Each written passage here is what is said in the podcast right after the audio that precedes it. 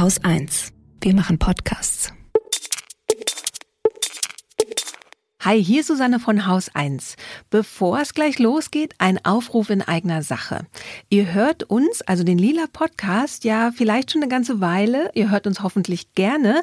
Und weil wir gerne mehr darüber wüssten, nämlich wann ihr ein- und abschaltet, was ihr gerne hört und was nicht, Deswegen würden wir uns freuen, wenn ihr euch die Zeit nehmen könntet, uns ein paar Fragen zu beantworten. Sind keine schwierigen Fragen, sind einfach Fragen zu euren Hörgewohnheiten und was euch so gefällt.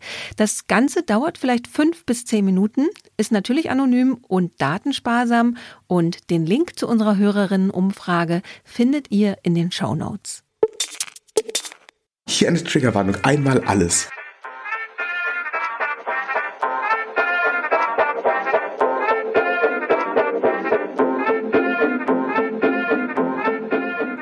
Und herzlich willkommen. Mein Name ist Laura und ihr hört den Lila Podcast. Die Stimme, die ihr da eben schon kurz gehört habt, gehört zu Tobias Ginsburg. Tobias ist Autor, Regisseur und Investigativjournalist. Im Herbst 2021 erschien sein Buch Die letzten Männer des Westens und Tobias hat mich zu Hause besucht, um mit mir darüber zu sprechen. Über ein Jahr lang hat er undercover bei Antifeministen, rechten Burschenschaften, Incels, Flirtcoaches und mehr recherchiert.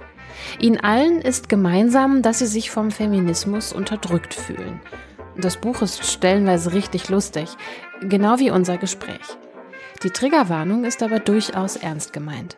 Wir sprechen in den kommenden 60 Minuten über Rassismus, Sexismus, Antisemitismus und Gewalt an Frauen.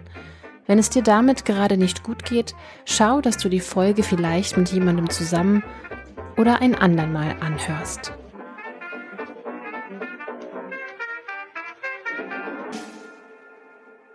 Hallo Tobias, willkommen in meinem äh, Wohnzimmer. Hallo, vielen Dank für die Einladung. Ja, richtig schön, dass du da bist.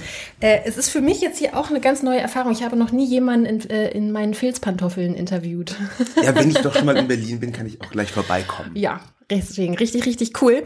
Äh, wir haben es uns hier ein bisschen, äh, ein bisschen nett gemacht. Ich habe uns einen Frauenmanteltee gekocht. Ich dachte, das passt ganz gut zum Thema. Herrenkraut gibt's nicht. Herrenkraut nicht, dass ich wüsste. Hm. Nicht, dass ich wüsste. Und ich habe gedacht, äh, die Themen sind ungemütlich genug. Ähm, ne, machen wir es uns mal ein bisschen nett. Wir zeichnen hier gerade auf am äh, dritten Adventssonntag. Haben ein bisschen äh, Kerzenschein und Lebkuchen vor uns stehen. Und, Alles sehr ähm, hügel. Ihr sehr hügel, ja, genau. Also ich glaube, anders Hm. Geht das nicht, ne? Nee. Dem Thema alles sehr angemessen. Ja, wunderbar. Dann sind das schon mal gute Grundvoraussetzungen. Dann würde ich sagen, dann ähm, nimm uns doch bitte für den Anfang einmal mit ins Jahr 2009, Ne? in diese Oktobernacht, München. Äh, du bist in einer Villa. Die Villa ist Sitz einer äh, faschistischen studentischen Burschenschaft. Ja. Was hast du denn dort beobachtet, was dich schlussendlich bis zu diesem Buch geführt hat, das hier heute mit uns äh, auf dem Tisch liegt und über das wir heute sprechen? Naja, äh, dieser ganze schreckliche Abend aus Grausamkeit und Alkohol ist ja so ein bisschen der, die Origin Story von dem, was ich seitdem mache. Das war das erste Mal, dass ich damals noch extrem naiv und schlecht vorbereitet äh, undercover unter einem falschen Namen nicht an einen Ort begeben hat, an den man sich nicht begeben sollte, um Gottes Willen. Also wenn wir sagen eine faschistische Burschenschaft, dann ist das jetzt nicht äh, eine Übertreibung oder Überhöhung. Nee, das ist halt de facto eine Burschenschaft bestehend aus kleinen Faschisten, die von alten Faschisten bezahlt werden. Und ich war damals auf der Recherche zu einem Theaterstück irgendwie auf die gestoßen. De facto eigentlich auch schon so auf das, was wir heute die neue Rechte nennen. Nur 2009 war dieser Begriff Gott sei Dank noch nicht bekannt. Ist ja, darauf sprechen, kommen wir später bestimmt zu sprechen, ist ja so ein Quatschbegriff. Die neue Rechte, an der nichts neu ist. Na gut, und dann landete ich halt dort, wie gesagt, Anfang 20, ziemlich naiv. Und man kennt ja vermutlich irgendwie so diese ganzen burschenschaftlichen Riten. Ne? Nicht nur bei den rechtsextremen Burschenschaften, sondern grundsätzlich. Naja, der Schmiss ist, glaube ich, den allermeisten bekannt im Gesicht, ne? Dieser, dieser Ritz vom Degen. Genau, die schlagenden Burschen, die, um ihre Männlichkeit zu beweisen, sich dann halt gegenseitig das Eis in die Fresse klatschen, Ah, ja, ja. das gemeinsame Fechten und Bluten ist dann halt so total wichtig. Aber halt auch sonst. Es ist halt alles voll altem Brauchtum und Ritualen. Also man singt noch äh, die Hymne mit allen Strophen, dann muss man halt ein Bier runtersaufen, äh, dann wird aufgestanden, gesungen. Es ist halt wirklich ein Besäufnis in einer totalen Struktur und man sitzt in einer Struktur und da gibt es die Füchse, das sind die Neuzugänge und die alten Herren, das sind die, die es finanzieren und die einen dürfen nicht mit den anderen sprechen. All solche Sachen gibt es in Varianten. Und dazu diese Aufmachungen, ja, also sozusagen, das sieht ja aus wie so ein LARPer, ne, also wie Verkleidungen. Mhm. Ähm, alles total skurril irgendwie. Und vermutlich wäre ich damals mit Anfang 20 in eine, in Anführungszeichen, normale Burschenschaft gekommen, wäre das strange genug gewesen, aber jetzt waren das halt fucking Nazis. Mhm. Und je länger dieser Abend war, desto mehr, je mehr gesoffen wurde, desto hässlicher wurde es. Und ich glaube, es geht nicht nur darum, dass ich dort diesen Hass erlebt habe, weil den kennt man um Homophobie, Frauenhass, Judenhass, Rassismus zu erfahren, musst du nicht erst dich einschleichen bei einer rechtsextremen Verbindung, das findest du halt überall. Aber vorher kannte man halt irgendwie so den einen Neonazi aus der Kneipe oder äh, die demonstrierenden Rechten, wo man, mit denen man sich angebrüllt hat. Mhm. Hier saßen halt Leute meines Alters, mhm. die studiert haben und die halt auch ihren Hass studiert haben. Mhm. Und diese Menschen waren nicht irgendwo auf der Straße vereinzelt und sie waren auch nicht in einer seltsamen Parallelgesellschaft, ich weiß nicht wo, irgendwo tief im Osten. Nee, das waren irgendwie so sechs U-Bahn-Stationen von mir zu Hause entfernt damals. Ne? Äh, das war, glaube ich, das total Erschreckende und wo ich dann halt auch gemerkt habe, es brodelt derart heftig unter der Oberfläche in diesem Land sich damit nicht auseinanderzusetzen, ist halt eine Katastrophe. Und ich habe natürlich verstanden, dass dadurch, dass ich ein Mann bin und dadurch, dass ich weiß bin, dass ich mir so ziemlich alles angucken kann, was ich mir angucken will. Und zwar aus nächster Nähe. Mhm. Und was hast du dort über Männlichkeitsbilder und Männlichkeitswahn und Frauenbilder und Geschlechterrollen, ähm, naja, gelernt will ich jetzt nicht sagen, aber was herrschte da für eine, für eine, für eine Vorstellung davon, was ein Mann ist und was eine Frau ist? Ja, also ne, von all dem, was wir schon so besprochen haben, irgendwie über Burschenschaften grundsätzlich klar. Mhm. Das sind Bilder von vorvorgestern. Mhm. Ne, also es geht um also wirklich so traditionelle Hierarchie, strukturiert, hierarchisiert, gelebte Aggression, auch so eine aggressive Kumpelhaftigkeit, man haut viel nach unten, ne, sozusagen innerhalb dieser Hierarchie und natürlich, man muss sehr viel saufen. Ja, auch dieses kämpferisch, das ist da als irgendwie angelegt, klar, diese ganzen Burschenriten sind ja halt auch so 200 Jahre alt. Ähm, aber ich muss ganz ehrlich sagen, wie wichtig das eigentlich war. Also dieser ganze Aspekt von, ja, so eine politischen Männlichkeitswahn, das ist mir dann viel später erst klar geworden. Mhm. Logo, hey, ich, ich war völlig überwältigt. Wenn du da sitzt und du hörst halt zum ersten Mal Nazi-Parolen, aber eben auch mit der rationalen Begründung, dann ist es halt auch überwältigend in dem Moment. Mhm. Ja. Kannst du nochmal für die ähm, HörerInnen sagen, was diese rationale Begründung in dieser Logik ähm, ist? Ja gut, äh, ich, ich, ich, darf ich einen polemischen Exkurs machen? Mhm. Immer gerne. Hey, es ist ja geil, in Deutschland, wir sind alle irgendwie gegen rechts. Der ganze Mainstream, das ist die Haltung. Ne? Mhm. Das Problem ist halt, äh, wir setzen uns so gut wie nie damit auseinander, was bedeutet das eigentlich? Was ist eigentlich ein Nazi? Wie funktioniert Rassismus? Ja, und dadurch kannst du halt wunderbar sagen, ja, ich bin auch gegen rechts und währenddessen immer weiter nach rechts marschieren. Das ist das, was man halt so beobachten kann. Und äh, wir haben so die Vorstellung, wenn du Leute fragst, hey, kannst du Faschismus defini definieren, dann ja, Faschisten, das sind die Bösen und die hassen Ausländer. ja gut, zum einen kein kaum ein fucking Nazi sagt, ich hasse die Ausländer, äh, noch halten die sich selber für böse. Stattdessen hast du halt Erzählungen. Du hast Erklär, also jeder Antisemit muss seinen Judenhass legitimieren, seinen Rassismus unterfüttern und so weiter. Und meistens wissen das die marginalisierten Leute selber so. Ne? Also irgendwann musst du ja auch irgendwie herausfinden, warum prasselt das alles auf mich ein.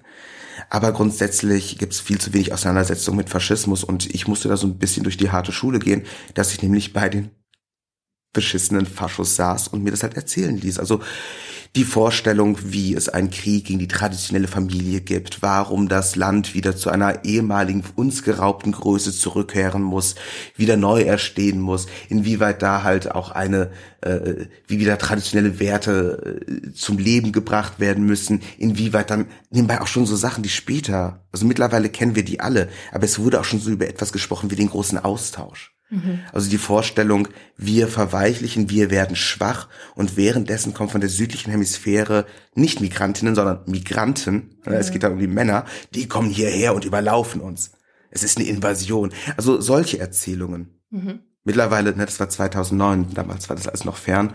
Heute erzählen das halt auch so Menschen im Bundestag, aber damals ja. war mir das alles sehr, sehr neu. Ja. Auf diese Narrative kommen wir auch definitiv nachher nochmal zu sprechen. Ähm, ich würde gern noch, ähm, noch einmal fragen, ist, ähm, ist Frauenhass so eine Art Einstiegsdroge für Rechtsextremismus oder funktioniert das auch andersrum? Was meinst du denn andersrum? Dass äh, mit dem Rechtsextremismus, wenn man da reinrutscht, auch das Frauenbild sich ändern kann. Also wie, wie, ist die, wie ist die Entwicklungsrichtung? Gibt es überhaupt eine? Das ist krass, dass du es sagst. Ich habe so nämlich nie drüber nachgedacht, aber so, so kann es auch sein, tatsächlich. Ne? Mhm. Erst, erst komme ich halt in die rechtsextremen Strukturen und dann folgt der Frauenhass und der Männlichkeitswahn. Aber äh, ja, das, was du erst gesagt hast, das ist natürlich das, was ähm, das häufige der Fall ist. Und das ist das, was ich dann jetzt auch in den letzten anderthalb Jahren halt hinterher recherchiert habe. Also diese Verbindung von Rechtsextremismus und Frauenhass und wie dieses wie dieses Gefühl, ich werde jetzt irgendwie übergangen und ich werde meiner Privilegien beraubt. Ne, also Antifeminismus ist ja nicht politisch immer rechts, das hat keine politische Heimat. Das findest du leider ne, sowohl bei irgendwelchen linken Mackern als auch in ja. der kuschelweichen Mitte der Gesellschaft. Hm. Aber plötzlich gibt's halt so das Narrativ, hey, meine Privilegien werden mir gestohlen und dieser Feminismus und plötzlich bin ich dann offen für eine ganze Menge äh, antiprogressiver Denkarten. Deswegen ist das halt so beliebt. Und wie sich das ausbreiten konnte und wie halt auch Ideen, die ich damals in der Oktobernacht 2009 ne, äh, gehört habe, keine Ahnung, der Kulturmarxismus verweichlicht den Mann, äh, die Familie soll ausgerottet werden, mhm. äh, der Feminismus ist ein äh, Einfallstor für sämtliche zersetzenden Ideen, solche Sachen. Ja. ja. Plötzlich konnte man das in den letzten zehn Jahren fucking überall hören und dem bin ich so mhm. hinterher geraten. Ja, es ist doch so sagbar geworden einfach. Es war ja. kein Tabu mehr, keine, keine Scham mehr damit verbunden auf einmal. Ne? Ähm, wir hatten im äh, Lila-Podcast dazu auch schon mal eine Folge zu den äh, Zusammenhängen zwischen Antifeminismus und Rechtsextremismus. Ähm, die äh, packe ich euch auch noch mal in die Show Notes. Schoko und äh, Lena haben sich mit diesem Thema schon mal, schon mal beschäftigt. Das heißt, ähm, diesen Fokus, äh, den wollen wir heute so ein bisschen beiseite lassen und uns ähm, ein bisschen mehr mit ähm, dem, was du auch gerade schon angesprochen hast, beschäftigen, dieser, dieser Vorstellung ähm, Rassismus, Faschismus, Antisexismus, Antifeminismus, ist so das, das Böse, äh, was, was gar nicht so sehr jetzt äh, mit, äh, was weiß ich, Onkel Heinz was zu tun hat. Ähm, und ähm, genau, also die deine Reise für für dein Buch, die hat dich ja unter anderem nach Polen geführt, nach ähm, in die USA. Du hast ähm, im Grunde die ganze Bandbreite der Misogynie einmal abgeklappert. Ähm, ja, Nazis, äh, Väterrechtler, äh, Incels, ja, you name it.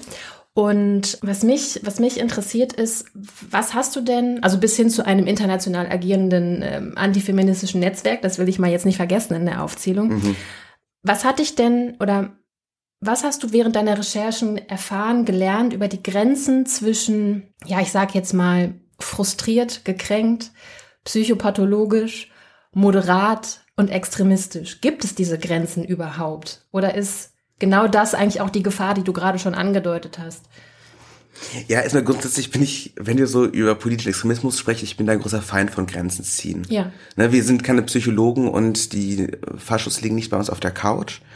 Äh, das sind halt so Mutmaßungen. Was ist das jetzt? Und klar, ist ja so ein bisschen mein Beruf. Ich gehe da rein, ich treffe diese Menschen, also verbringe ich sehr viel Zeit mit denen oder freue mich mit denen an. Und natürlich mutmaße ich, was ist da los mit denen. Das mhm. sind ja die Bücher, die ich schreibe, so. Aber äh, wirklich wissen können wir es nicht und so Grenzen ziehen und sagen, ja, das liegt an XY, ist immer schwierig. Das ist vielleicht auch immer das Bedürfnis, dass wir sagen, hier sind irgendwie wir die Anständigen, da kommt die Grenze und dann mhm. sind da die Unanständigen. Mhm. Und im besten Fall ist da so eine ganz vage Demarkationslinie, die jederzeit zusammenbrechen kann. Und oft fehlt sogar die. Ähm, also die eine Sache, die halt klar war. Und aber das ist nicht eine Sache, die ich gelernt habe, sondern eine Sache, die konnte man in den letzten zehn Jahren ähm, beobachten, wenn man sich ohnehin irgendwie mit dem Thema auseinandersetzt oder auch nur zu viel Zeit im Internet verbringt, dass halt so diese Einstiegsdroge von gekränkter Männlichkeit oder dieses Versprechen von Härte mhm so auch dieses patriarchale Versprechen, wenn du wieder ein richtig harter Mann bist, dann schaffst du es nach ganz oben und dann hast du auch das Land, das dir nicht zusteht. Solche Versprechen, die hatten halt diese riesige Karriere und konnten halt auch so unpolitisierte Männer ansprechen, gekränkte Männer, vor allem auch sehr viele junge Männer. Ja, das waren auch diese Internetkampagnen der letzten Jahre. Ähm, insofern war das nicht so die große Erkenntnis. Eventuell war es dann total überraschend hingegen, wie schnell es geht. Also sozusagen, wenn, das war ja das Schreckliche, also keine Ahnung, in Deutschland habe ich mich dann so, ähm, so in Anführungszeichen neurechten, neurechten äh, Netzwerken angeschlossen, hing dann mit so äh, rechtsextremen Rappern ab und so und war dabei, wie sie auf, wie sie rekrutiert haben. Mhm. Und mein Gott, geht das schnell. Mhm. Und mein Gott, ist das auch, auch das Ergebnis vehement. Also wenn du so bürgerliche Menschen, das ist sie gerade angesprochen, irgendwelche Maskulisten, ne? Also die glauben, wir werden unterdrückt vom Feminismus, aber gut verdienende FDP-Männer. Mhm. Und mit welcher Heftigkeit dann aber plötzlich wirklich ein Hass artikuliert wird und plötzlich dann doch also sozusagen diese hoffnungslose Situation, die sich diese Männer bauen, ist so trist, so schwarz. Also ich, ich merke auch bei mir selber, das ist, man hat so ein Bedürfnis nach Verstehen, ne? Also man möchte es irgendwie einordnen, ne? Das ist tatsächlich irgendwie so eine fast philosophische Frage von, gibt es das Böse? Haben wir es da irgendwie mit dem Bösen zu tun? Oder ist es einfach, ist es menschlich? So, War das dein Eindruck beim Lesen? Ne, nein, überhaupt nicht. Ich, ich, also was ich wissen möchte, ist, wo es herkommt. Also ich habe so, ich merke, ich habe so ein Bedürfnis zu verstehen, wie letztendlich dann aus der aus der Kränkung, also aus dem gekränkten, frustrierten Mann, wie wie wie, wie da der Frauenhass draus erwächst und womit wir es da zu tun haben. Also glauben die das eigentlich alle wirklich oder gibt es da gibt es da so eine Art ja privilegierte männliche Oberschicht, die halt einfach äh, die die weniger privilegierten Männer, die unter ihnen sind, knallhart ausnutzen? Ja. Ja. Ja. Ja. Ähm, also wo es herkommt, ist ja klar. Wir reden hier einfach über alte fucking Stereotype. Mhm. Was hat man zu sein? Du bist mächtig, ja. du kennst keinen Schmerz, du bist immer der Macher, niemals das Opfer, äh, du sagst, wo es lang geht und so weiter. Und die wenigsten Männer, und wir reden hier logischerweise das ist dem Diskurs geschuldet über Cis-Männer, ja, ja, ja, aber genau. mhm. äh, die wenigsten Männer erfüllen ja dieses Bild tatsächlich. Aber man hechelt dem hinterher. Diese Bilder sind, Gender-Stereotypen sind halt vielleicht albern, aber halt äh, sind doch alle irgendwie in uns drin so. Und äh, dem rennst du jetzt hinterher. Da kommt ja ohnehin das, äh, das her, was wir so, so immer so bisschen undefiniert toxische Männlichkeit nennen. Mhm. Ne? Aber gleichzeitig ist da halt auch eben ein Wunsch und der lässt sich anzapfen. Wenn jetzt also Menschen sich übergangen fühlen, deprimiert fühlen, glauben, ich bin nicht da, wo ich sein müsste oder halt tatsächliche Probleme haben, ja, dann sind sie halt leicht mobilisierbar. Also ich glaube im Buch nicht, sage ich dann so, äh, mit diesen Narrativen lässt sich aus gekränkten Männern Kriegern machen. Mhm. Ja. Und dann ist es halt aber egal, über welches von diesen verschiedenen Milieus wo ich war und auch die verschiedenen Ländern, wo ich war, sprechen. Ne? Also ob das jetzt der kleine im Keller lebende Internet-Nerd ist, dem jetzt erklärt wird, du bist im Keller und du bist ein Stück Scheiße, weil du kein richtiger Mann bist und schuld daran sind halt auch diese schreckliche Frauenwelt, die werde ich niemals akzeptieren. Das kriegt er zu fressen und alles klar, ich muss mich wehren. Hm. Und dann kam Steve Bannon und politisierte das halt auch noch. Oder ob du jetzt halt irgendwelche tatsächlichen Faschos hast und denen wird halt erklärt, dein Land geht vor die Hunde, weil du nicht Mann genug bist. Und das Geile ist halt, wenn du dann halt, das ist ja auch immer so das, was ich suche. Ich versuche zu verstehen. Ne? Ich gehe da rein mit Empathie. Ich, dass ich die allermeisten dieser Menschen nicht mag, dass diese allermeisten dieser Menschen mich umbringen würden, wenn sie wüssten, wer ich, nicht die allermeisten, einige, wenn sie wüssten, wer ich bin. Mhm. Klar. Aber trotzdem sozusagen, das macht ja, sozusagen das, was mich ja da reinzieht, ist ja so der Wunsch, die Leute als Menschen zu begreifen ja, die Attraktivität von diesen katastrophalen Denkarten zu begreifen. Und von wegen das Böse, manchmal kommt dir doch so ein Satz oder so, so ein Gedanke, ist das jetzt einfach ein böser Mensch in den Kopf? Mhm. Gerade wenn du es halt so mit privilegierten Typen zu tun hast oder mit so krassen Strategen, die halt genau wissen, okay, hey, ja, ja, ne? so kriege ich die kleinen Jungs da rausgefischt. Das ist der Moment, da bleibt die Spucke weg. Mhm. Weil wahrscheinlich sind das ähm, unter der Haut auch nur verunsicherte die nach dem Strohhalm greifen und halt nach unten treten? Nö, ich glaube, schau mal, das ist ja das Geile, ne? Wenn du sagst, guten Tag, ich bin Antisemit, wir wollen jetzt die jüdische Weltverschwörung wegmachen, wir wollen ein paar Juden erschießen und ein paar Asylantenheime anzünden, dann habe ich ein Problem in der Nachkriegsgesellschaft, das in der Öffentlichkeit Ja. zu tun. Ja. Wenn ich jetzt aber sage, hey, Feminismus, komm, darüber schreibt auch die FAZ und die Welt. So, das wissen wir doch alle. Feminismus ist eigentlich voll scheiße und das Problem ist, du verweichlichst. Komm doch zu uns, hier werden wir noch so richtig stabile Jungs. Okay, plötzlich habe ich ein paar Anhänger.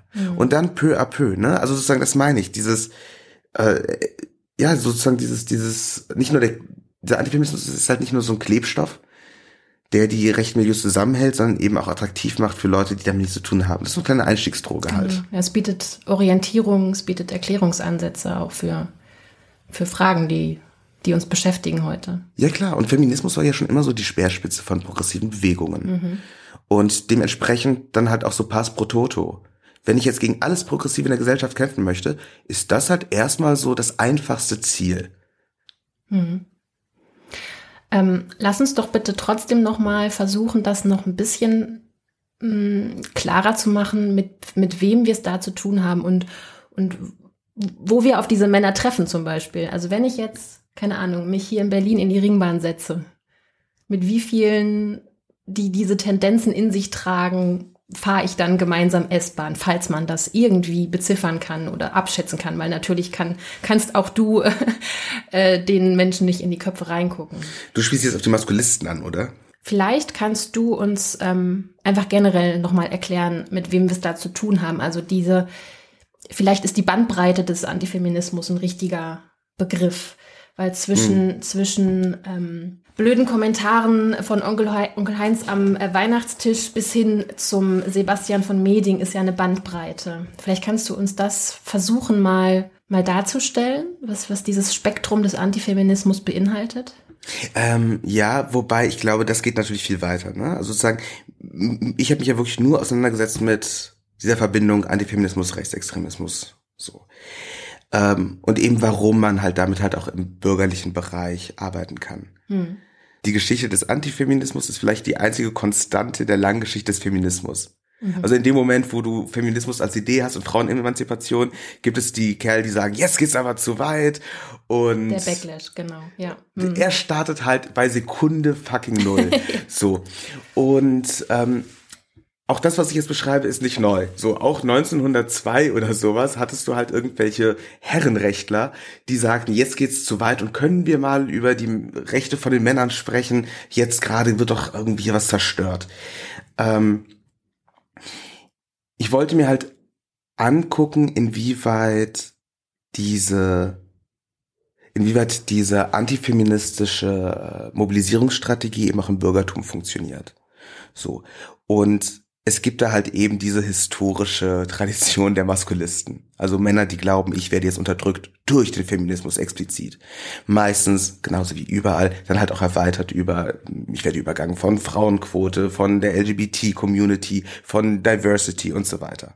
Und es war halt, die sind quasi kein neues Phänomen, sind sicherlich irgendwie lauter geworden durch das Internet, so seit den 2000ern, auch sehr viel aggressiver. Wer sich dann beschäftigt, weiß das. Wer als Frau auch nur zehn Minuten auf Twitter ist, weiß das auch. Und dementsprechend äh, haben wir eigentlich so sehr unterschiedliche Arten von antifeministischen Online-Bubbles, die sich ab und zu halt auch in der realen Welt treffen, die auch per se nicht rechtsradikal sein müssen. Da sind diese Tendenzen da. Und da sind dann halt auch wieder solche Akteure da und solche Milieumanager, die dann halt auch gerne nach rechts ziehen. Und vor allem gab es dann eben eine Kampagne und halt auch eine bewusste Kampagne, sei es von der AfD, sei es von der US-amerikanischen Alt-Right, diese Männer anzusprechen. So, ganz bewusst. Nicht die, die Gründe, warum Leute Männerrechtler werden, sind vielfältig. Ja, also es, ich habe Menschen getroffen, das waren mit Sicherheit verzweifelte Väter oder traumatisierte Leute. Ich kann ihnen nicht in die Köpfe gucken und diese Menschen haben meistens Probleme, über sich zu sprechen. Aber halt auch Leute, da denke ich mir, okay, das war pathologisch oder jemand, da bin ich mir sehr sicher, okay, das war einfach ein Frauenschläger, das ist ein potenzieller Vergewaltiger. Also es wird dann halt sehr spooky und diese Ununterscheidbarkeit ist dann teilweise auch sehr, sehr gruselig. Aber sehr, sehr unterschiedliche Leute. die Rechten haben begriffen, dass man so aus dieser Welt der Manosphere, mhm. der, der Online-Maskulisten, dass man mit diesen Talking Points wahnsinnig viele Männer ansprechen kann aus dem bürgerlichen Milieu. Und das war der Grund, warum ich mich dort so viel rumgetrieben habe. Vielleicht ist auch die Frage danach, ähm, wie, groß ist das Problem, noch, noch präziser?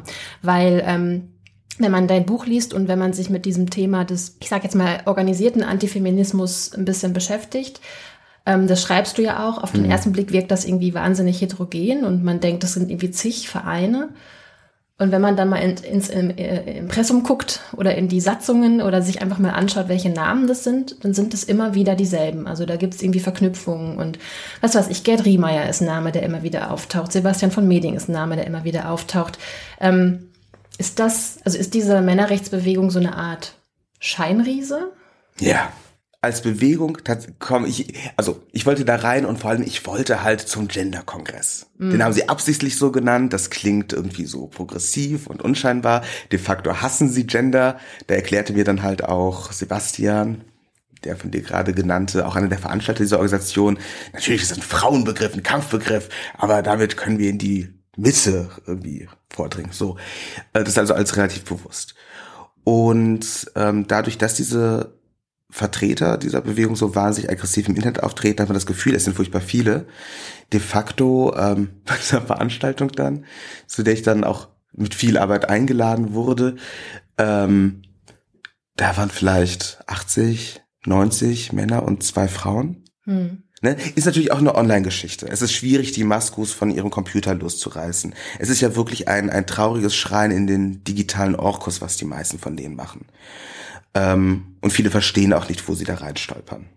Muss man auch sagen. Also ganz, so wirklich traurige Schicksale, traurige, kaputte Typen. Ähm, und darüber könnte man jetzt so ein bisschen lachen. Klar, das ist gefährlich, vor allem wenn man sich anschaut, wo haben diese Leute Einfluss oder versuchen auch Einfluss aufzubauen. Das Lustige war, ne, es ist immer so ein bisschen unmoralisch, was ich mache. Ja, ihr hattet letztens eine Folge über Hochstapler-Syndrom. Ich bin ein professioneller Hochstapler. ist das irgendwie cool, was ich da tue so? Äh, und dann kommt halt Sebastian Familien und möchte, dass ich mich beim Bundesforum Männer einschleiche. Der erklärte Feind, weil das gehört ja zum Familienministerium und ist viel zu feministisch. Mhm. Und so, ne?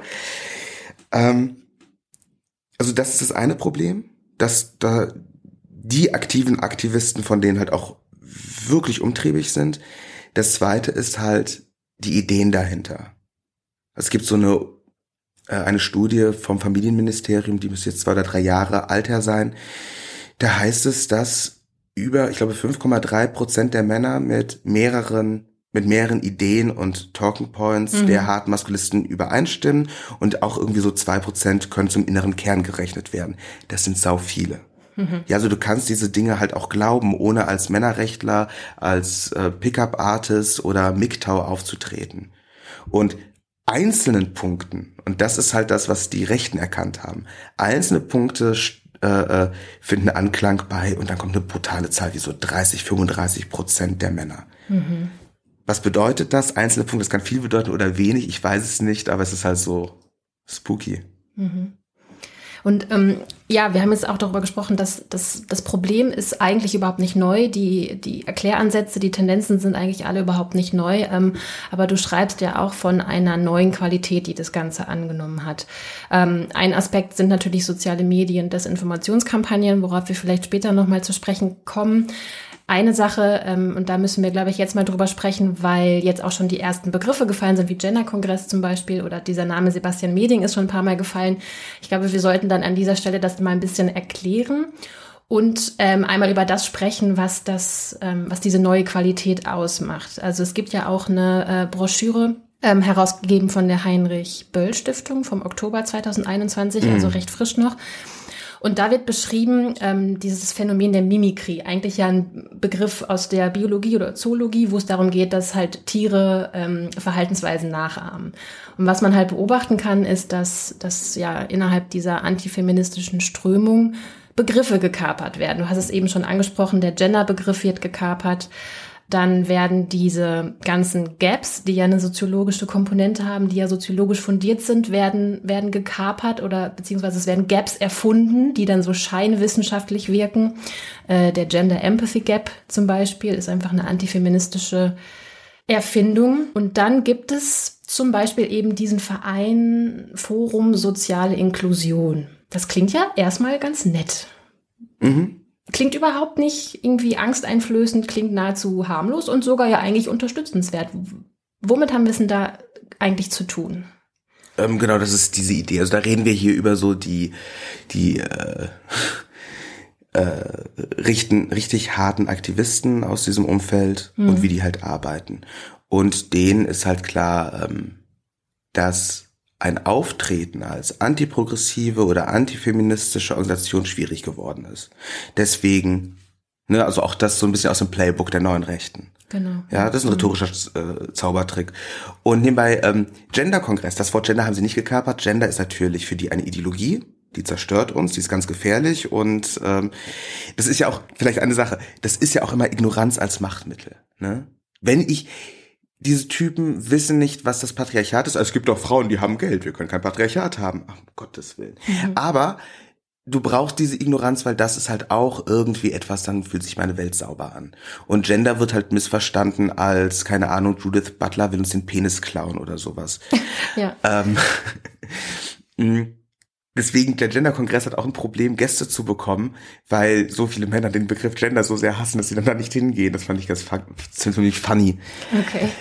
Forum Soziale Inklusion hingegen klappte sehr viel besser. Ne? Also schlicht und ergreifend, weil sie es damit geschafft haben, ähm, äh, öffentliche Gelder abzugreifen. Mhm. Und ich glaube, es waren 400.000. 400.000 Euro tatsächlich, ja. Das ja. ist schon eine Summe. Also es ist jetzt nicht brutal, aber es ist ein richtiger Coup, allein auch für die Öffentlichkeit so.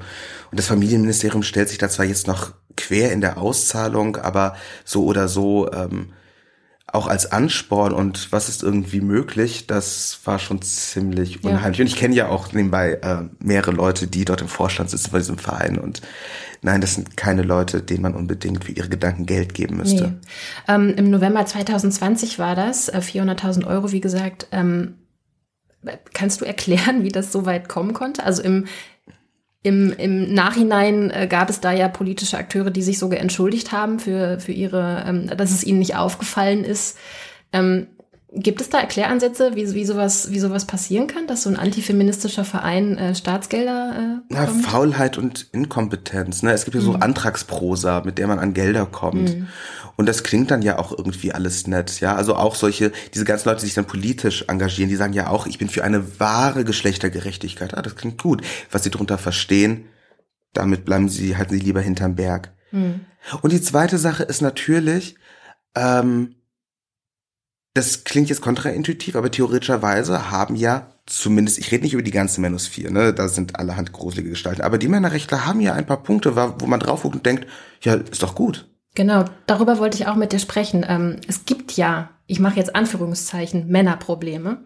Beispielsweise wird ja gerne ins Feld geführt die höhere Suizidrate von Männern oder die kürzere Lebenserwartung. Ähm, dass zum Beispiel beim Thema häusliche oder sexualisierte Gewalt gegenüber Männern ähm, ja Stereotype, Klischees ähm, existieren, die den Opfern, männlichen Opfern von Gewalt das Leben sehr, sehr schwer machen oder Voll. die Aufarbeitung. Also das sind ja handfeste, handfeste Probleme. Mhm. Worin besteht aber jetzt die Verknappung durch die Männerrechtler?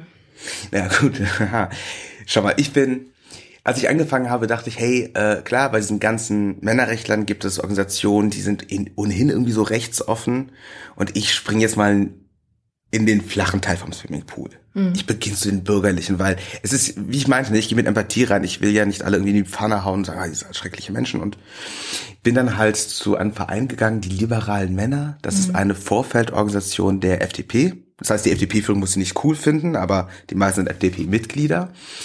Und die wollen sich jetzt männerrechtlichen Themen annehmen.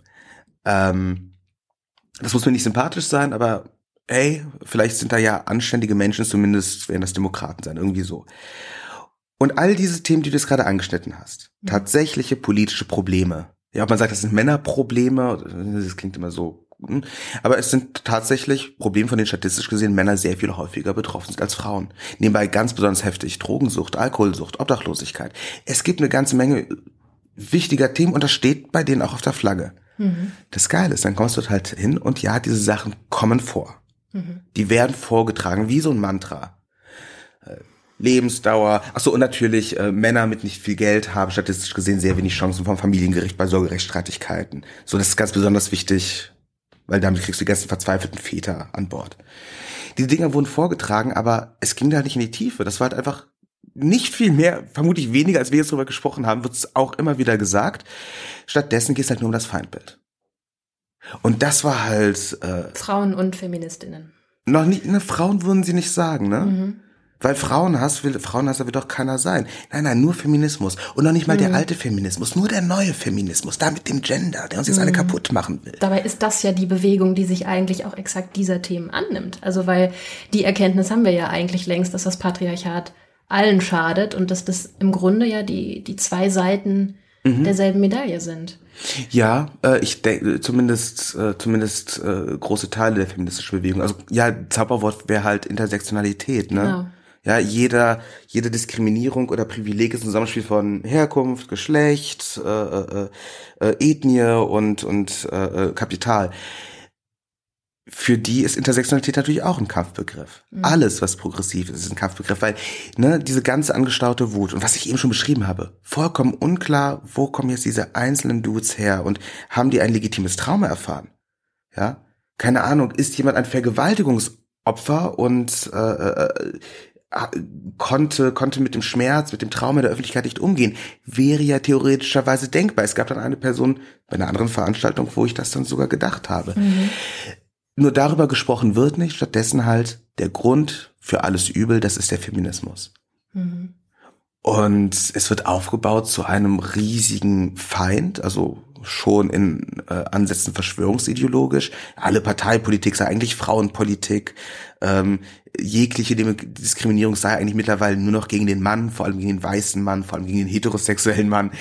Und dann sitzt du da und merkst halt, wie sich diese Leute reinsteigern in diesen unglaublichen Hass und in die Wut und alles, was an legitimen Ansätzen da war, wird halt zerstört. Deswegen, es ist ja auch wirklich so, diese Maskulisten und die Männerrechtler, die organisi organisierten, äh, die sind ein immenses Problem, um sich diesen Themen anzunehmen. Ich kenne nebenbei auch FeministInnen, die, wenn ich da ankommen würde mit, was weiß ich, äh, Suizidquote von Männern, gucken die mich blöd an, weil sie kennen die Argumente halt von irgendwelchen Frauenhassern. Ja, ja. ja das ist zum Kotzen. Mhm. Gibt es so eine Art moderaten bürgerlichen Maskulismus, der seine Berechtigung hat und mit dem vielleicht sogar so eine Art Schulterschluss äh, möglich wäre oder sogar sollte? Nein!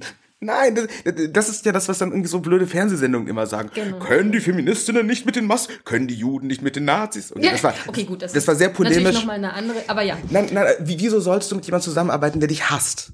Und Maskulismus bedeutet eben nicht, ich kümmere mich jetzt um äh, äh, um, um Probleme von Jungs und Männern, mhm. sondern in erster Linie, ich kümmere mich hier um ein Feindbild. Genau. Und es gibt ja solche, hier, diese, diese Initiative, das, das äh, Bundesforum Männer, so eine Dachorganisation von ganz unterschiedlichen Gruppierungen, die sich um solche Themen kümmern. Gibt es ja. Ja. Sowas kann man stärken. Mit solchen Leuten sollte man zusammenarbeiten ja, aber doch nicht mit irgendwelchen Leuten, die sagen, der Mann und Maskulismus ist ja im Endeffekt immer nur der Gedanke, der Mann wird unterdrückt. Ich, genau, vielleicht ist das ist diese Unterscheidung genau das, worauf ich hinaus will, weil was den was den einen abgeht und was ja aber dieses Bundesforum Männer hat, mhm. ist ja zum Beispiel die also ich nenne es jetzt mal ein, ein Bewusstheit für die Gleichzeitigkeit von Problematiken und trotzdem Privilegien, wohingegen ja die Maskus, um es jetzt mal so zu nennen, die Privilegien einfach komplett äh, äh, ja ähm, ignorieren oder damit am, nicht mal drüber nachdenken wollen eigentlich, ne? Oder auch gar nicht wirklich eine am Ende des Tages nicht wirklich eine, eine Gleichberechtigung aller Geschlechter äh, im Blick haben. Ich würde es noch dunkler ausdrücken. Okay, mach mal. Wenn du eine Organisation hättest, dieses mhm. Männerrecht, jede eine Aufgabe, was weiß ich, wir wollen Männerhäuser. Mhm. Ja, äh, äh, Jungs und Männer, Opfer häuslicher Gewalt, brauchen Häuser, dafür setzen wir uns ein. Mhm. Und wir interessieren uns überhaupt nicht darum, wie geht's währenddessen Frauen. Gar nicht. Würde ich immer noch sagen, okay, macht nee, halt. das braucht man nicht, ne? Nee, würde ich sagen. Nee, nee, nee, einfach, das interessiert die nicht. Wenn es sie nicht interessieren würde, was passiert bei den Frauen, okay, die machen die Welt damit trotzdem ein kleines Stückchen besser, die mögen ignorant sein und so, mhm. aber das wäre ja egal. Maskus würden, Maskus würden halt nur sagen, es gibt keine Männerhäuser, aber so viele Frauenhäuser und wir, die Frauen, die wollen nämlich und nein, nein, ne? all diese, all diese tatsächlichen Probleme und legitimen Probleme, die wir angesprochen haben, klar, ne, eigentlich brauchen alle eine kleinere oder größere Relativierung, oder zumindest ein, ein Relativsatz hinterher. Mhm. Keine Ahnung, die Suizidquote. Frauen bringen sich im Schnitt versuchen im Schnitt viermal so häufig sich umzubringen wie Männer. Männer sind aber viel, viel, viel häufiger erfolgreich. Und das wird noch komplizierter, weil woran liegt das? Frauen haben das bessere soziale Netz. Männer haben also Probleme, sich statistisch gesehen, ne, immer statistisch gesehen, sich zu öffnen, mhm. äh, wählen die äh, brachialeren äh, äh, Tötungsmittel. Also all diese Sachen, das, das Thema ist super komplex und ein Aufrechnen bringt nix. So, und häusliche Gewalt unter Männern, Tabuthema sicherlich, aber das muss ich deiner Hörerin nicht sagen, äh, jeden dritten Tag bringt ein Mann seine Partnerin oder Ex-Partnerin um. Ne? Also sagen, wie, es geht hier nicht ums Aufrechnen. Sobald du Nein, aufrechnest, ist es, was machen wir hier? Was soll das? Und trotzdem, es ist doch eine Schande, dass männliche Opfer von häuslicher Gewalt ein Problem haben in der Öffentlichkeit. Klar, durch MeToo ist sowas besser geworden, für Männer wie für Frauen, aber beileibe nicht genug. Der Maske würde mir jetzt erklären, warum MeToo des Satans ist und ganz, ganz schrecklich und MeToo ist ja dafür da, um uns alle Männer ins Gefängnis zu bringen. Nein, das ist kein legitimer Standpunkt. Wir haben es im Grunde jetzt schon mehrfach angeschnitten, aber ich glaube, wir müssen es nochmal oder ich würde es gerne nochmal stärker auf den Punkt bringen. Hm. Und das ist dieser Aspekt mit diesen, mit diesen Narrativen. Ich glaube, das ist einfach unfassbar wichtig und da ist auch, ähm, das kann man nicht überbetonen, diese Wirkmacht der Narrative, die da, die da am Werk sind. Ähm, genau, darunter natürlich mehr oder weniger das titelgebende Narrativ deines Buches von der Verweiblichung der Gesellschaft. Wir sprachen davon ja schon. Ähm, die Ausrottung der letzten wahren Männer. Hm. Ja, die Vorstellung, dass der weiße, cisgeschlechtliche Heteroman der eigentlich Unterdrückte ist. Ähm, was sind da noch für, für, für Narrative, vielleicht auch Teilnarrative, Versatzstücke, die so wie so ein Wurzelwerk im Grunde überall so reinwirken. Ich glaube, du hast die wichtigsten gerade schon genannt. Die mhm. sind nämlich, die sind natürlich alle verbunden so mit dem Obernarrativ der, der Riesenwurzel, nämlich was hat ein Mann zu sein. Ne? Also mhm. wirklich dieses, die Vorstellung, der wahre Mann steht auf, trinkt Liter Kerosin, frisst einen Säbelzahntiger und, und äh, schläft mit neun Frauen. Ne, das ist so ein bisschen drunter liegend für diese Vorstellungen der Zerstörung, Verweiblichung des Mannes. Und das sind halt, das ist ja ultra alt, das, das fand ich ja auch immer sehr interessant bei, bei der Recherche zum Buch, die dann nicht im Feld, sondern zu Hause stattfand, äh, wie historisch kontinuierlich das halt alles ist. Mhm. Also wie wirklich äh, die gleichen Sätze und die gleichen Vorstellungen und die immer wieder beschworene Krise der Männlichkeit eine Konstante ist seit der Antike. Was mich viel, ah, das ist vielleicht auch so ein, so ein Riesennarrativ, ne? Krise der Männlichkeit. Mhm. Ich weiß nicht. Das, das ist, ist so ein schöner Feuilleton-tauglicher Diskurs auch, ne? Ja, ich erinnere mich gerade an so ein Zeittitelbild, da war, glaube ich, auch noch eine, eine äh, Fleischwurst auf dem Cover und darüber Krise der Männlichkeit, Fragezeichen. Mhm. Äh, kurze Frage, das ist ehrlich gemeint. Mhm. Gibt es, hast du jemals was gehört von der Krise der Weiblichkeit? Äh, nö. Also, das ist halt der Normalzustand, ne? nee, natürlich nicht. Nein. Das, mega Antwort, ey. ich glaube, genau, und, und dann habe ich halt gefragt, warum? Warum Krise der Männlichkeit und warum wird das nonstop beschworen? Mhm. Klar, wenn du keine Krise hast, dann hast du nichts zu tun. Und so gibt's halt immer das Kämpfen, immer dieses Kämpfen um, ich muss jetzt ein Männerbild erfüllen. Mhm. Lustigerweise, ne, was auch immer das für ein Männerbild sein mag, aber es ist nie genug und du bist mhm. nie da. Und ich glaube halt sozusagen zur, zur äh, zur Radikalisierung von irgendwelchen Typen, wenn du halt jetzt aus irgendwelchen kleinen Jungs Krieger machen willst, natürlich musst du ihnen erklären, es gibt eine Krise. Mhm. Ich glaube, das ist vielleicht so das, das so ein ganz starkes Urnarrativ. Mhm. mhm. Und du hast ja auch vorhin eingangs schon von der Invasion gesprochen. Mhm. Und das ist auch etwas, ich habe mal für einen Artikel ähm, mich auch in so ähm, Facebook-Gruppen und, und gewissen Filterbubbles umgeschaut. Und was einem da ja immer wieder äh, begegnet ist, dieses Bild vom, und ich zitiere das jetzt mal, ähm, von den Ficky-Ficky-Invasoren. Hm. Also dieses, dieses Narrativ von den äh, ja, sexhungrigen Monstern, die sich an unseren Frauen wohlgemerkt äh, vergehen. Und ähm, das ist auch irgendwie, finde ich, so eklatant, auch wenn man so dein, wenn man so dein Buch liest, ähm, dann ja auch immer wieder diese, äh, ja, diese Kommentare von wegen, das ist schon irgendwie eine geile Maus oder eine süße Maus oder dieses hypersexualisierte, äh, aber diese gleichzeitige völlige Blindheit dafür, das ist ja dieses unsägliche Narrativ, was da erfunden wird, also dass man selbst sich doch genauso verhält. Mhm.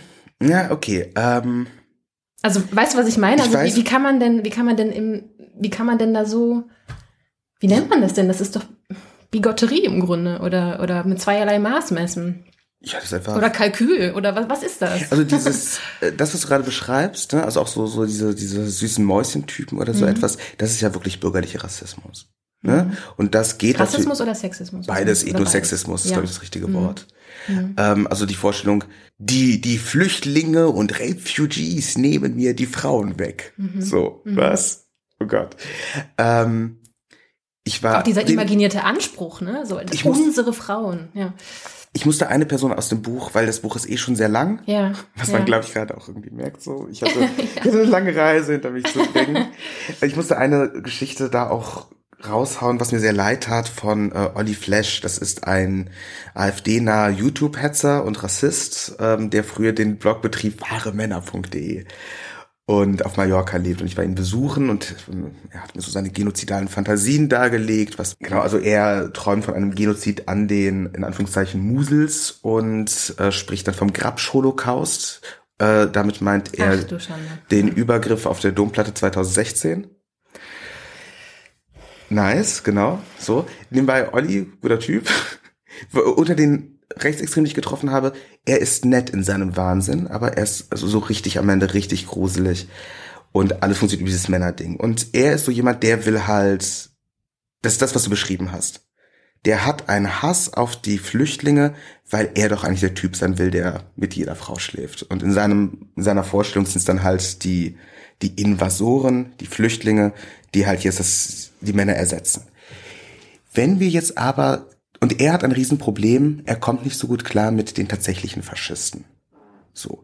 Will wahnsinnig gerne mit denen zusammenarbeiten, aber dadurch, dass er halt so ein, so ein Lebemann ist und so wahnsinnig obszön, kommt er nicht weit. Du hast dann tatsächlich innerhalb des organisierten Rechtsextremismus, besonders in der sogenannten neuen Rechten, so identitäre Bewegung und sowas, da hast du plötzlich ein Männerbild, das ist von einer Lustfeindlichkeit geprägt. Mhm. Sex wichtig, um Kinder zu zeugen. Und natürlich so Boys will be Boys, am Anfang stößt man sich die Hörner ab, um richtiger Mann zu werden, aber dann ist Sex ist funktional. Und ähm, Drogen ganz ekelhaft, bis auf Alkohol. Das ist irgendwie okay. Das ist ja keine Droge. Ist ja keine Droge. Das ist Lifestyle, das ist Deutschland. ähm, und dann wird es wirklich so soldatisch-mönchisch. Mhm. Ne? Äh, weswegen es dann auch so eine Ablehnung gibt, dann halt eben zu, zu, zu dem bürgerlichen Neid. Das ist dann halt wirklich so die Vorstellung, hier geht es um Geburtenraten, hier geht es darum, dass wir das Land verteidigen, die Festung Europa und so weiter. Und äh, eventuell, äh, du, du kennst doch sicherlich NoFab. Nein, tatsächlich nicht. Mhm. Das ist so eine Online-Bewegung gewesen. Äh, Fab ist Online-Talk für Masturbieren. Mhm. Und diese Knaben haben dann aufgehört zu wichsen, Mhm. um immer im, im November, das ist ja No Nut November, um Okay. Mhm. ja ja, um besser zu sich zu finden. Ja, kalt duschen, viel Sport, nicht masturbieren. Das, ne? Das heißt, diese Mental Health und Spiri-Bubble wird da auch gleich mit ange, angezapft. voll, Ja, voll. Und dann hast du so kleine kleine Teenies und die machen das dann irgendwie und plötzlich merkst du halt, okay, es gibt voll viele Rechte, die das sozusagen in ihre in ihre Narrative einbauen. Martin Sellner hat ein ganzes Video über NoFap. Das muss man sich vorstellen. Der Kopf der äh, der neuen Rechten in Österreich und der identitären Bewegung in ganz Europa setzt sich vor die Kamera und erklärt seinen Zuschauern, dass sie nicht mehr wichsen dürfen. Und das ist Ja. jemand, den wir bis vor wenigen Jahren noch in Talkshows eingeladen haben, um mal zu gucken, hey, hat der vielleicht nicht was zu sagen? Ich, ich- es hat damit überhaupt nichts zu tun, aber ich muss jetzt notgedrungenerweise gerade an diesen, an den Freiheitsbegriff äh, im, ähm, in Bezug auf die Corona-Impfung äh, denken, was dann ne Freiheitseingriff ist hier oder oder äh, Tempolimit auf den Autobahnen, Freiheitseingriff, aber äh, wann man sich dann einen von der Palme wedeln darf, das lasse ich mir dann doch wieder von oben diktieren. Das ist schon auch irgendwie ein bisschen, ein bisschen witzig, finde ich. Ähm, ich muss ein bisschen oder ich möchte ein bisschen ein Geständnis ablegen. Ich, ich bin nämlich damals 2016 auch auf diesen, diesen preisgekrönten, wohlgemerkt, äh, Dokumentarfilm The Red Pill reingefallen, der ja auch eine Rolle in deinem Buch spielt. Und dafür schäme ich mich heute tatsächlich auch sehr. Also das ist sozusagen jetzt auch mein, mein Werdegang, mein Verständnisprozess als, ich muss jetzt kurz beschreiben, ist, dein Gesicht geht auf, ein Strahlen, ein, ist es ein, unglaub, ein, ein ungläubiges Grinsen oder was ist es? ungläubiges Strahlen, weil das wird jetzt ein interessantes Gespräch. Also, ja. Wow, okay. Ja, okay, okay, jetzt habe ich ein bisschen Angst, ob ich das vielleicht lieber doch nicht hätte. Nein, um Gottes Willen. genau, also worauf ich hinaus will, ist, es hat, ähm, es hat einfach ein bisschen gedauert, äh, bis ich, bis ich kapiert habe, dass es, ähm, dass es auch so eine äh, false balance im Journalismus zum Beispiel gibt. Ne? Also dieser Zwang, irgendwie immer beide Seiten darstellen zu wollen oder irgendwie da sehr differenziert dran, dran, dran zu gehen und ähm, und auch einfach so Strukturzusammenhänge zu erkennen, das, das dauert ein bisschen. Ich merke gerade, es ist gar keine Frage, auf die ich hinaus will, aber vielleicht, ähm, vielleicht hast du gleich eine Anschlussfrage an mich. Ja, ähm, meine, meine, meine erste, ja. erstmal, wo hast du den Film gesehen? Das würde mich erstmal interessieren. Ich habe mir den bei äh, ja, Apple reingezogen, ne? Also hier äh, über iTunes. Und wie bist du auf ihn aufmerksam geworden? Das ist eine gute Frage. Wissen deine HörerInnen, was das ist? The Red Pill ähm, sollten wir vielleicht nochmal tatsächlich erklären. Das ist ein ja, darf man das Dokumentation nennen? Ist ein Dokument Es ist offiziell eine Dokumentation. Es ist tatsächlich, ja. Sicher. Ja, von, von Cassie J., einer, einer US-amerikanischen Filmemacherin, die laut Eigenangabe Feministin war, bis sie dann sozusagen auf die Wahrheit gestoßen ist. Und ähm, darüber hat sie dann ein, ein recht äh, pathetischen Dokumentarfilm gemacht, ähm, in dem ich mache jetzt wieder diese Anführungsstriche, diese Männerprobleme, über die wir ja auch schon ansatzweise gesprochen haben, sozusagen in äh, 90 Minuten, weiß ich nicht, auf jeden Fall halt Primetime-fähige Dauer. Ja, zusammengefasst, ähm, äh, ja, fesch zusammengeschnitten und eben mhm. furchtbar verknappt ja, dargestellt. Ja, und nicht nur das, auch teilweise halt ähm, unglaublich dumm. Mhm. So. Mhm. Das ist wirklich so, wer, der Film ist interessant, also ich würde ihm keinen empfehlen, weil die, die Läuterung, Cassie J, die dann halt, ja, dann weint sie in die Kamera und sagt, jetzt habe ich begriffen, dass Männer äh, viel weniger privilegiert sind als wir Frauen und dann weint sie in die Kamera und so weiter. Ähm, es dauert halt 120 Minuten, bis sie dann so weit mhm. ist. Ähm, ich glaube, vieles von dem, was wir eben über Männerrechtler und Maskulismus besprochen haben, es kommt genau darin vor, nur halt eben länger als äh, wirklich im Detail klar, dass du gesagt hast, False Balance. Man könnte fragt sich die ganze Zeit, okay, warum redest du nicht über nicht privilegierte Frauen mhm, und genau. warum redest du in äh, äh, warum fragst du dich nicht, warum die Nutznießer von all dem, worunter Männer leiden, eigentlich andere Männer sind? Genau, ja. all, all solche Sachen. Es ist wahnsinnig holprig. Die Leute, die sie da ähm, interviewt, sind teilweise auch wirklich berüchtigte Männerrechtler und unglaubliche Sexisten. Teilweise sind das wirklich arme Säue. Äh, dann spricht sie mit und da kommt halt, und dann wird's halt so ein bisschen augenfällig, was da eigentlich passiert. Dann redet mhm. sie mit mhm. Feministinnen. Unter anderem mit so Frauen, die im Internet berühmt wurden als so ähm, äh, feministische Gesichter, über die man sich als Rechter lustig macht. Mhm. Big Red heißt so eine kanadische, sehr laute, I'm very sorry, aber nicht sehr kluge Feministin. Und die war halt ein Meme. Die kann, die kennt man, wenn man so als 16-jähriger Edgelord im Internet fiese mhm. Videos guckt. Mhm. Über die macht man sich lustig. Und natürlich wird sie dann zur Stimme vom Feminismus. Klar, What? weil sie auch das Bild der hysterischen äh, Feministin so schön bedient, ne? Ja. ja. So, und genau, je länger du dich mit dem Film auseinandersetzt und je genauer du hinguckst, desto mehr merkst, okay, alles klar, das ist einfach so mittelprächtig gemachte äh, äh, mittelprächtig äh, gemacht sind. Ja, Propaganda ist zu viel gesagt. Es ist halt so blöd. Und ja, dann ist einfach zu kurz gedacht, es ist verknappt, aber. Und es stellt sich die Frage, hey, äh, als ihr das Geld ausging, wurde es per Crowdfunding zu Ende finanziert. Der Aufruf dazu kam vom rechtsextremen Online-Magazin Breitbart. Mhm. Und dann gibt's den Titel. Mhm. The Red Pill. Haben wir vermutlich alle irgendwie kennengelernt, vor allem über Verschwörungstheoretiker. Ja, es ist immer diese Vorstellung, ähm, in, in der Matrix gibt's ja die geile Szene, Keanu Reeves trifft sich mit Morpheus und hat dann die Wahl, entweder du isst die blaue Pille und bleibst in einem Traumreich oder du frisst die rote, wachst auf und bemerkst, eigentlich bist du ein Sklave, versklavt von bösen Maschinenwesen und musst jetzt kämpfen und mit Kung Fu und Maschinengewehr uns alle befreien. Also entscheidet sich Keanu für rot und wir haben einen ziemlich guten Science-Fiction-Film. Verschwörungstheoretiker nahmen sich diese Metapher und fraßen jetzt die metaphorische rote Pille, um dann aufzuwachen, um dann allerhand zu verstehen. Manche sagen, rote Pille essen bedeutet, ich verstehe jetzt, wir wohnen in einer äh, in einem gefakten Land und die BRD ist eine GmbH und die Masken äh, äh, sind von denen da oben gemacht, um die Kinder zu vergiften. Mhm. So, das ist das, wo mit die meisten, glaube ich, den Begriff rote Pille zum ersten Mal gehört haben. Also gerade jetzt auch mit den ganzen, äh, mit der ganzen Querdenkerbewegung. Ja, mhm. auch da ist diese Rhetorik da. Ursprünglich kommt aber die politische Metapher der roten Pille von den Antifeministen und den Maskulisten. Mhm. Du nimmst die rote Pille, du wachst auf und du begreifst, dass die Frauen eigentlich die Männer beherrschen. Hm. Und das war so erfolgreich, dass dann halt in jede Ecke des rechtsextremen Spektrums gekrochen ist. Ne? Also der Nazi nimmt die rote Pille und versteht dann als klar, der Jude regiert die Welt. Mhm. Mhm. Ja, und klar, wenn ich dir jetzt so zuhöre und das ganze, das ganze Wissen, was du so aufzählst, das, dann schäme ich mich natürlich noch ein bisschen mehr. Und trotzdem, trotzdem finde ich, wird ja klar, du brauchst gewisse Informationen, du brauchst gewisse, ich nenne es jetzt mal eine gewisse Bildung, um diese ganzen Zusammenhänge zu verstehen. Oder siehst du das komplett, siehst du das komplett anders? Ja, aber da versagt halt äh, das Schulsystem. Ja, ja. Da versagt die Politik. Da versagt sicherlich auch die Presse zum großen Grad. Mhm. Das, was wir eingangs besprochen haben, ne, wo ich gesagt habe, die Leute wissen nicht, was ein Nazi ist. Nazis sind die Bösen. Der Verfassungsschutz glaubt vermutlich, die laufen immer noch mit Glatzen und Springerstiefeln durch die ja. Gegend. Ähm, das ist halt schrecklich, das ist fürchterlich. Ich kann so, wenn ich unterwegs bin, das Schlimmste sind nicht die gefährlichen Situationen.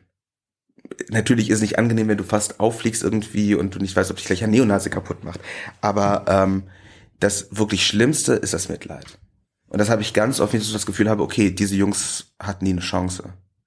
Die verstehen, weißt du, wenn, wenn du auf so einen Film reinfallen kannst, kannst du dann einem 15-jährigen traurigen Dude hm. einen Vorwurf daraus machen? Tatsächlich ist, ist es mir auch passiert, dass ich so dachte, so, ah, okay, das habe ich so ja noch gar nicht gesehen oder, hm. oder, oder aha.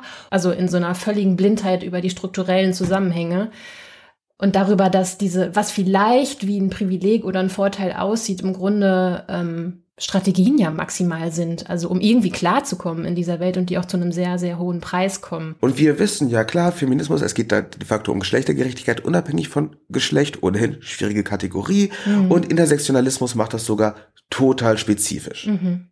Wunderbar, wir wissen das. Das Problem ist, äh, jetzt fragt man einen 15-Jährigen, was ist eigentlich Feminismus? Genau. Ja. Das ist, wenn sich Frauen nicht die Achseln rasieren. Ganz genau, ja.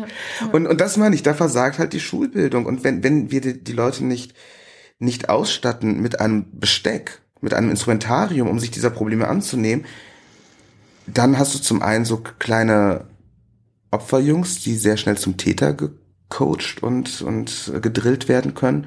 Und du hast halt irgendwelche klebrigen äh, Onkel Heinz am Weihnachtstisch, die halt Ignoranz als Machtmittel missbrauchen können. Und ich, ich, ich verstehe halt einfach nicht, weißt du,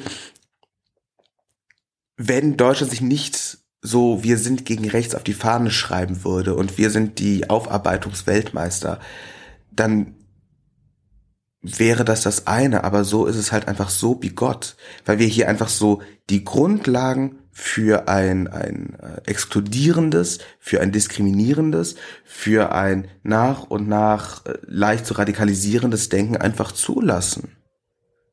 So, mhm. und der ist doch nicht rechts, der ist doch nur ein Antifeminist. Der ist doch nicht rechts, der ist doch nur gegen LGBT, der ist doch nicht rechts. Der redet nur von einer Homo-Lobby, die unsere Kinder schwul macht. Der ist doch nicht rechts. Der sagt nur, dass der jüdische Multimillionär George Soros dahinter steckt. Der ist doch nicht rechts. Der will doch nur, dass die traditionelle Familie vor den Flüchtlingen geschützt wird. Jetzt muss ich gerade ein bisschen lachen, weil jetzt hier in äh, meiner Nachbarschaft jemand anfängt, Flöte zu spielen. Das ist immer besonders äh, praktisch bei Podcast-Aufzeichnungen. Egal, wir lassen uns davon jetzt mal hoffentlich nicht irritieren. Im Grunde hast du gerade auch schon Beispiele genannt, aber trotzdem nochmal die, die Frage nach, was machen wir jetzt damit? Also du hast die Schulen zum Beispiel angesprochen, aber vielleicht kannst du nochmal versuchen, das für mich auf den Punkt zu bringen, weil vermutlich geht es den HörerInnen ähnlich.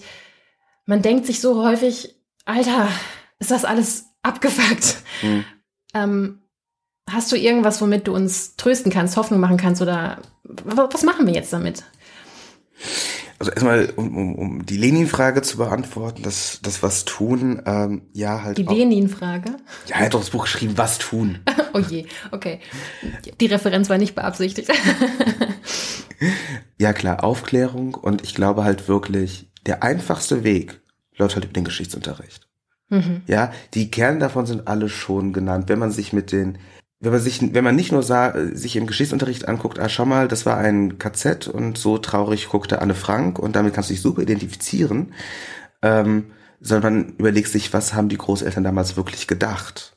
Wenn man sich anschaut, wie funktioniert sozusagen wirklich eine kleine Geschichte äh, des Faschismus und von äh, reaktionären Gedanken Mhm. Das ist halt etwas, da kann sich die AfD noch so sehr dann aufspielen. Ne? Also im Politikunterricht über die AfD zu sprechen, ist sehr viel komplizierter. Gut, machen wir es historisch. Mhm. Weil nichts davon ist fucking neu. Mhm. Nichts. Mhm. Und äh, wer hätte es gedacht, als der Bund gegen Frauenemanzipation sich auflöste, gingen die ganzen Macher von denen damals äh, nach dem Ersten Weltkrieg in die völkische Bewegung ein. Echt komisch. Wer hätte damit rechnen können? Ähm, nein, also wirklich grundsätzliche Aufklärung, egal über welches Themenfeld wir jetzt sprechen. Ähm, die zweite Sache ist halt, ich bin gar kein Pessimist. Mhm. Oh also diese Flöte. Die, die passt. Super da, da übt wahrscheinlich irgendein Kind für unterm Christbaum Flöte spielen. Ach ja. Willst du, wollen wir das inkludieren, das Kind hier vielleicht runterholen oder, oder doch wieder mit dem Besenstiel? Ist beides für den Podcast gut. Wir lassen das einfach jetzt als Begleitmusik im Hintergrund laufen, würde ich sagen. Als weihnachtliche. Ja, passt doch hier zu unserer weihnachtlichen Stimmung. Das ist mega. ich komme selten in, in, in, das Privileg, mir einen Adventskranz anzuschauen. Genau, also, ähm, also ich bin nicht, ich bin überhaupt nicht pessimistisch. Wenn ich mir halt überlege, was allein so in den 30 Jahren, die ich so in diesem Land durch die Gegend mopse, gesehen habe, was ich da getan habe, das ist halt immens. Also die Art und Weise, wie wir über Geschlechterfragen sprechen. Ähm, natürlich nicht überall, kommt drauf an, wo wir sind, aber grundsätzlich ein unglaublicher Weg nach vorn. Dass wir eine Gesellschaft haben von einer so riesigen Teilhabe. Ja, wo marginalisierte Positionen nicht auch mal reden dürfen, sondern ihnen gehört der Diskurs zu einem gewissen Teil genauso wie allen anderen. Das sind immense Fortschritte. Mhm. Das einzige Problem ist halt, dass wir dadurch sehr zuversichtlich werden, sehr gemütlich. Irgendwann das Gefühl, wird er lauter? Es wird wirklich immer lauter. ja gut. Nein, das Problem ist dadurch, dass wir halt eben einen so rasanten gesellschaftlichen Fortschritt hatten, werden wir, glaube ich, so ein bisschen faul und sind ein bisschen zuversichtlich. So die Vorstellung, dass es alles kippen könnte, gibt es nicht. Und, und das ist aber so deiner Meinung nach. Wenn man, auch wenn man das Buch liest, kann man ja. Es ist hauchdünn. Ja.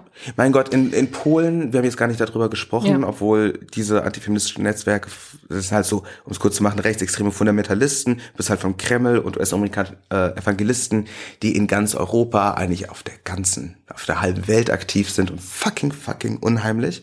Mhm. Äh, das sind diese Menschen, auch da habe ich mich dann halt eingeschmuggelt in Polen haben die es geschafft, innerhalb von zehn Jahren mit dem Rechtsruck, der hier auch stattfand, LGBT-freie Zonen in einem Drittel des Landes auszurufen. Das komplette Abtreibungsverbot haben sie durchgesetzt. Äh, ich saß mit den grauenhaften Menschen an einem Tisch, die sich als die Architekten von den Gesetzentwürfen brüsteten. Ähm, und dann gucken wir in Deutschland natürlich auch mal nach Polen und sagen, ja, das ist so weit weg. Das ist fast ja, ja. wie Neuseeland.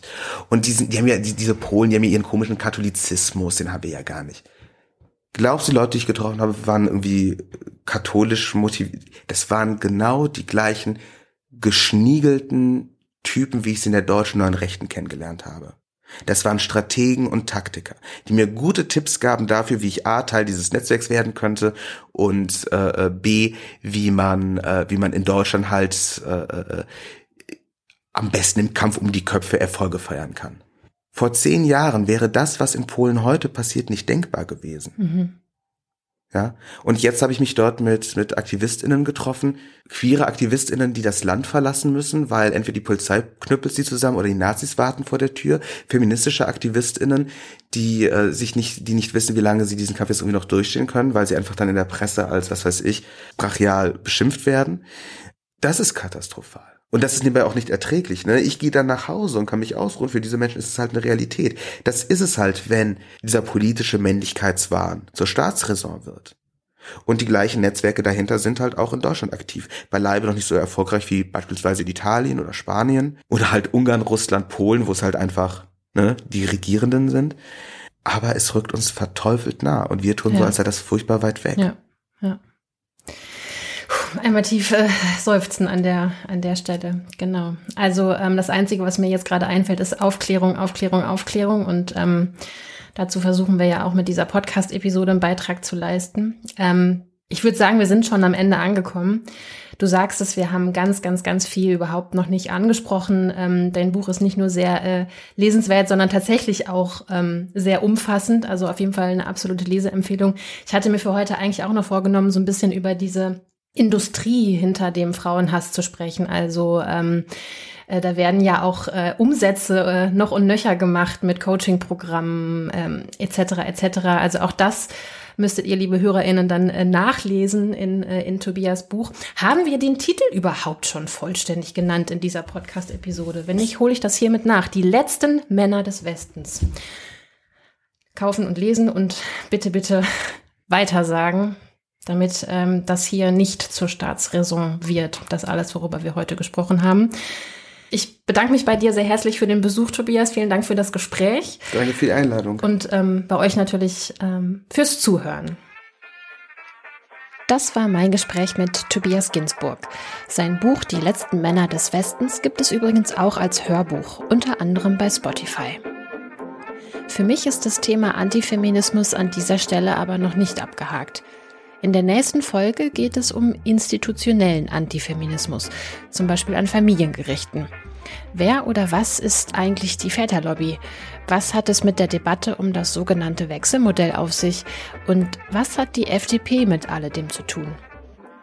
Es wird also familienpolitisch, aber keine Sorge, wir bleiben natürlich absolut feministisch. Das Ganze schaue ich mir gemeinsam mit der Mütterinitiative für Alleinerziehende an, kurz MIA. Aber für heute vielen Dank fürs Zuhören. Wenn euch diese Folge gefallen hat, dann empfehlt uns doch gerne weiter, etwa über eine Bewertung bei iTunes oder bei Spotify, da geht es nämlich neuerdings auch. Damit helft ihr uns, auf den Plattformen noch sichtbarer zu werden.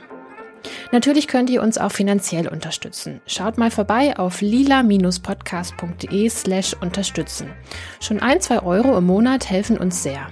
Falls ihr ein Unternehmen habt oder eine coole Arbeitgeberin, ja, dann könnt ihr uns auch mit Werbung im Lila Podcast unterstützen. Schreibt dazu eine Mail an werben@haus1.fm. Das war's für dieses Mal. Ich freue mich, wenn wir uns in zwei Wochen wieder hören.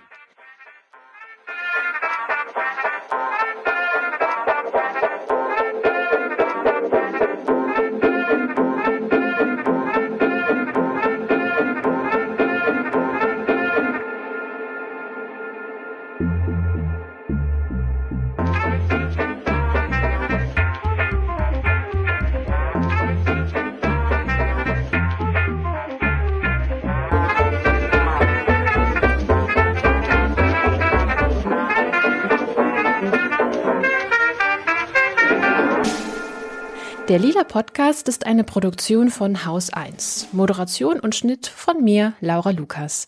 Die Redaktion hatte Katrin Rönecke. Auch die Musik kommt von Katrin.